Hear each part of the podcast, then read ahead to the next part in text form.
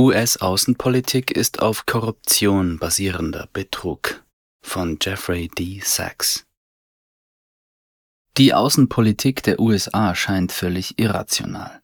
Sie verstricken sich in einen katastrophalen Krieg nach dem anderen. Afghanistan, Irak, Syrien, Libyen, Ukraine und Gaza.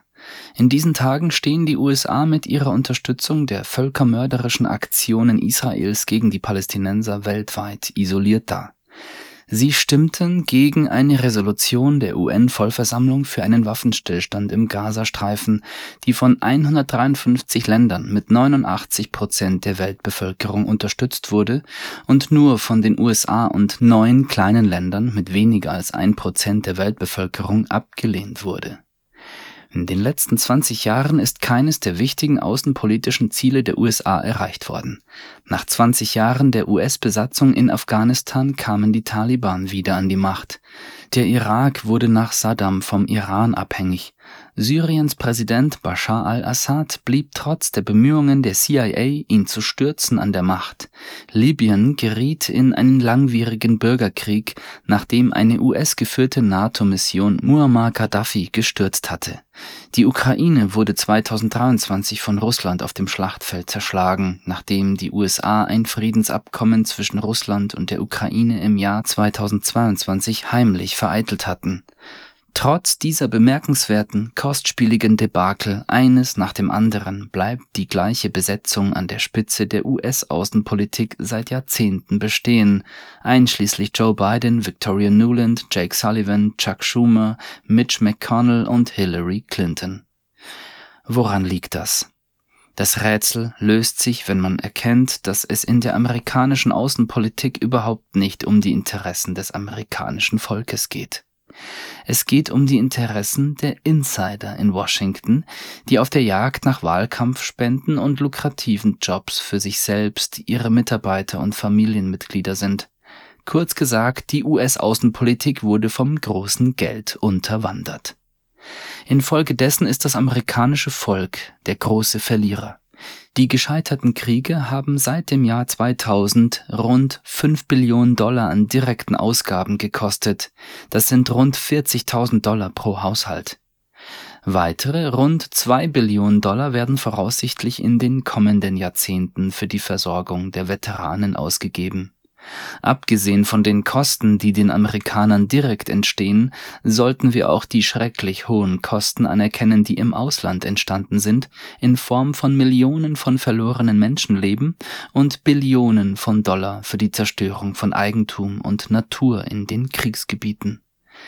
Die Kosten steigen weiter an die Ausgaben für das US-Militär werden sich im Jahr 2024 auf rund 1,5 Billionen Dollar belaufen, das sind etwa 12.000 Dollar pro Haushalt wenn man die direkten Ausgaben des Pentagons, die Budgets der CIA und anderer Geheimdienste, das Budget der Behörde für Veteranen, das Atomwaffenprogramm des Energieministeriums, die militärisch bedingte Auslandshilfe des Außenministeriums, zum Beispiel für Israel, und andere sicherheitsrelevante Haushaltslinien hinzurechnet Hunderte von Milliarden Dollar vergeudetes Geld, das in nutzlose Kriege, Militärbasen in Übersee und eine völlig unnötige Aufrüstung investiert wird, die die Welt näher an den Dritten Weltkrieg bringt. Diese gigantischen Kosten zu erläutern bedeutet aber auch, die verdrehte Rationalität der US-Außenpolitik zu erklären, die 1,5 Billionen Dollar an Militärausgaben stellen den Betrug dar, der sich für den militärisch-industriellen Komplex und die Insider in Washington immer weiter auszahlt, selbst wenn er Amerika und die Welt verarmt und gefährdet. Um den außenpolitischen Betrug zu verstehen, muss man sich die heutige US-Bundesregierung als ein aus mehreren Abteilungen bestehendes Gaunerunternehmen vorstellen, das von den Höchstbietenden kontrolliert wird die Wall Street wird vom Finanzministerium ausgeleitet. Die Abteilung für das Gesundheitswesen wird vom Ministerium für Gesundheit und Soziales geleitet. Die Abteilung Öl und Kohle wird von den Ministerien für Energie und Inneres gesteuert. Und die Abteilung Außenpolitik wird vom Weißen Haus, dem Pentagon und der CIA betrieben Jede Abteilung nutzt die öffentliche Macht für private Gewinne durch Insidergeschäfte, die durch Wahlkampfspenden von Konzernen und Lobbying-Ausgaben finanziert werden.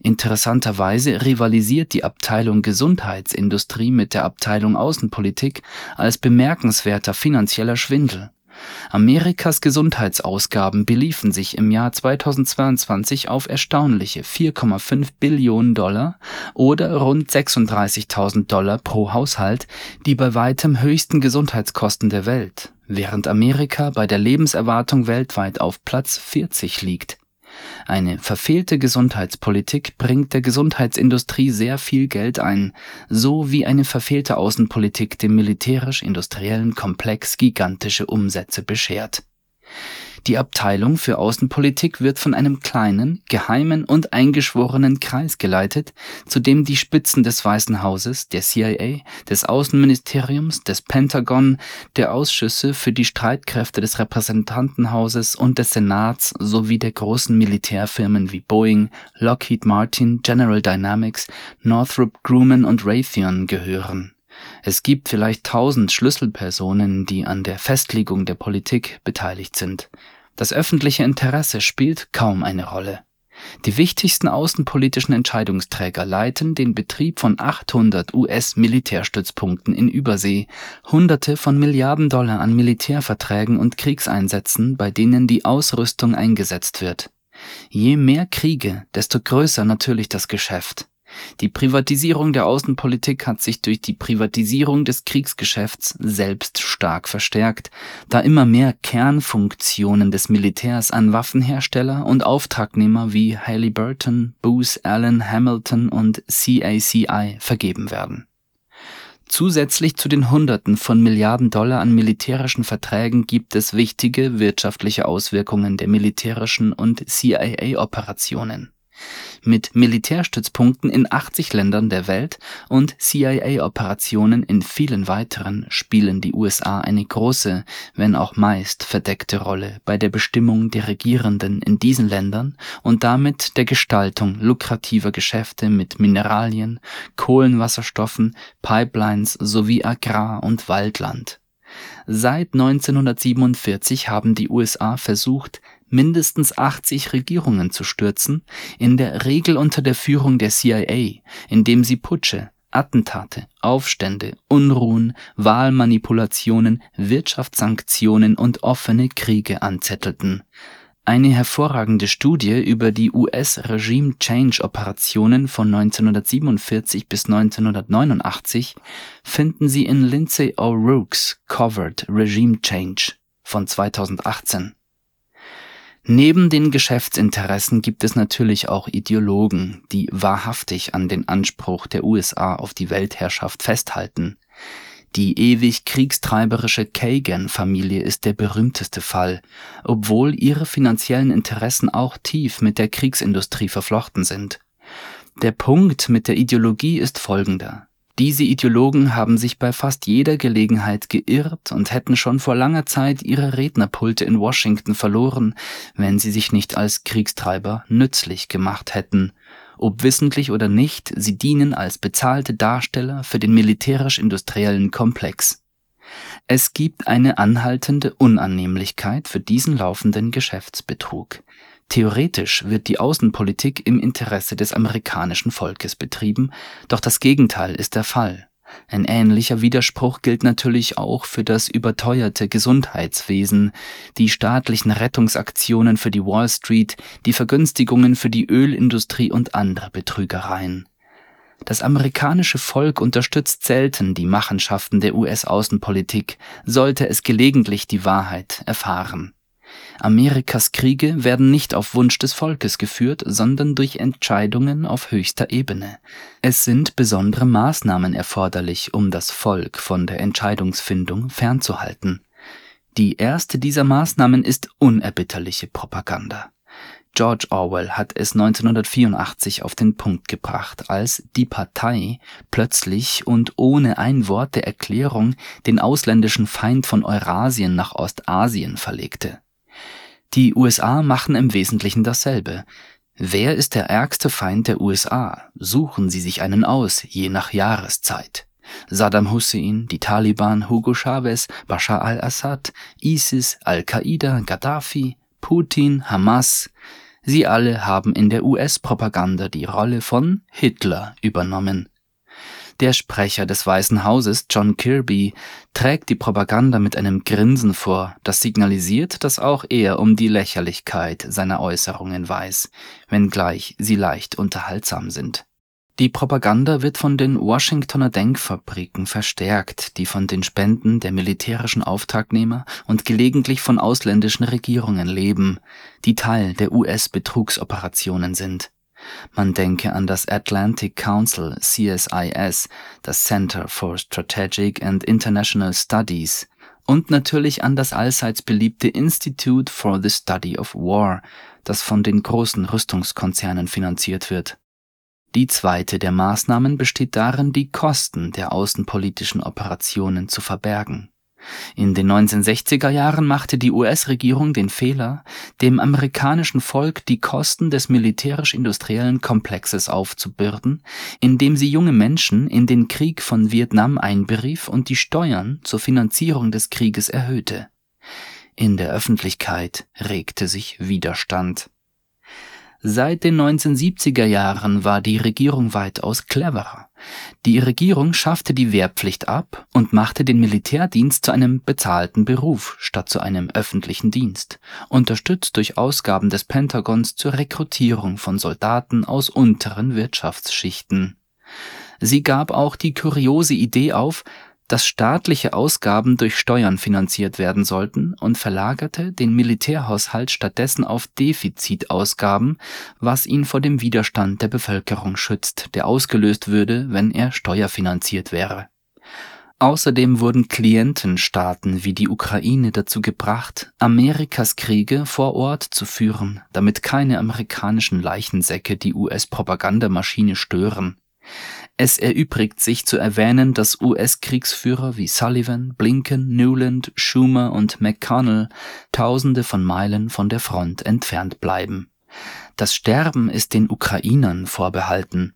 Senator Richard Blumenthal, Deacon, verteidigte die amerikanische Militärhilfe für die Ukraine als gut angelegtes Geld, weil dabei kein einziger amerikanischer Soldat verletzt wurde oder ums Leben kam wobei es dem guten Senator irgendwie nicht in den Sinn kam, das Leben der Ukrainer zu schonen, die zu Hunderttausenden in einem von den USA provozierten Krieg um die NATO-Erweiterung ums Leben gekommen sind. Dieses System wird durch die vollständige Unterordnung des US-Kongresses unter das Kriegsgeschäft gestützt, um jede Infragestellung der überzogenen Pentagon-Budgets und von der Exekutive angezettelten Kriege zu vermeiden die Unterordnung des Kongresses funktioniert folgendermaßen. Erstens wird die Aufsicht des Kongresses über Krieg und Frieden weitgehend den Ausschüssen für Streitkräfte des Repräsentantenhauses und des Senats übertragen, die die Gesamtpolitik des Kongresses und den Haushalt des Pentagons weitgehend bestimmen. Zweitens finanziert die Rüstungsindustrie, also Boeing, Raytheon und andere, die Kampagnen der Mitglieder des Ausschusses für Streitkräfte beider Parteien die Militärindustrie gibt auch enorme Summen für die Lobbyarbeit aus, um den ausscheidenden Kongressmitgliedern, ihren Mitarbeitern und Familien lukrative Gehälter zu zahlen, entweder direkt in Militärunternehmen oder in Washingtoner Lobbyfirmen. Die Außenpolitik des Kongresses wird nicht nur durch den militärisch-industriellen Komplex der USA manipuliert die Israel-Lobby beherrscht seit langem das Handwerk, den Kongress zu kaufen. Amerikas Komplizenschaft mit Israels Apartheidsstaat und den Kriegsverbrechen in Gaza ist für die nationale Sicherheit und die Diplomatie der USA nicht sinnvoll, ganz zu schweigen vom menschlichen Anstand. Sie sind die Früchte der Investitionen der Israel-Lobby, die im Jahr 2022 30 Millionen Dollar an Wahlkampfspenden erreicht hat und die diesen Betrag im Jahr 2024 noch weit übertreffen wird. Wenn der Kongress im Januar wieder zusammenkommt, werden Biden, Kirby, Sullivan, Blinken, Nuland, Schumer, McConnell, Blumenthal und ihresgleichen uns mitteilen, dass wir unbedingt den verlustreichen, grausamen und betrügerischen Krieg in der Ukraine und das andauernde Massaker und die ethnische Säuberung in Gaza finanzieren müssen, damit wir und Europa und die freie Welt und vielleicht das Sonnensystem selbst nicht dem russischen Bären, den iranischen Mullahs und der kommunistischen Partei Chinas erliegen. Die Befürworter außenpolitischer Katastrophen sind nicht irrational in ihrer Angstmacherei, sie sind betrügerisch und außerordentlich gierig und verfolgen engstirnige Interessen, die über denen des amerikanischen Volkes stehen es ist die dringende Aufgabe des amerikanischen Volkes, eine Außenpolitik zu reformieren, die so kaputt, korrupt und betrügerisch ist, dass sie die Regierung in Schulden stürzt und die Welt näher an ein nukleares Armageddon bringt. Diese Umgestaltung sollte im Jahr 2024 beginnen, indem wir die weitere Finanzierung des katastrophalen Ukraine-Krieges und der israelischen Kriegsverbrechen in Gaza ablehnen Friedensstiftung und Diplomatie, nicht Militärausgaben, sind der Weg zu einer US-Außenpolitik, die dem öffentlichen Interesse dient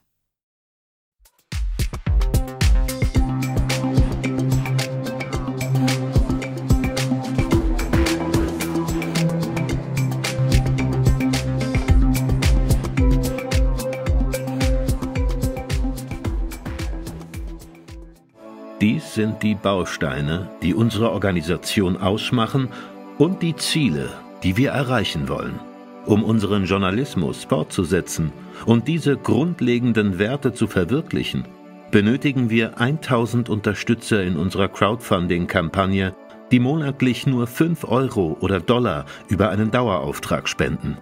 Im Moment haben wir nur 200 Unterstützer und sind nicht in der Lage, den nächsten Schritt zu machen – Unsere Zukunft liegt in Ihren Händen.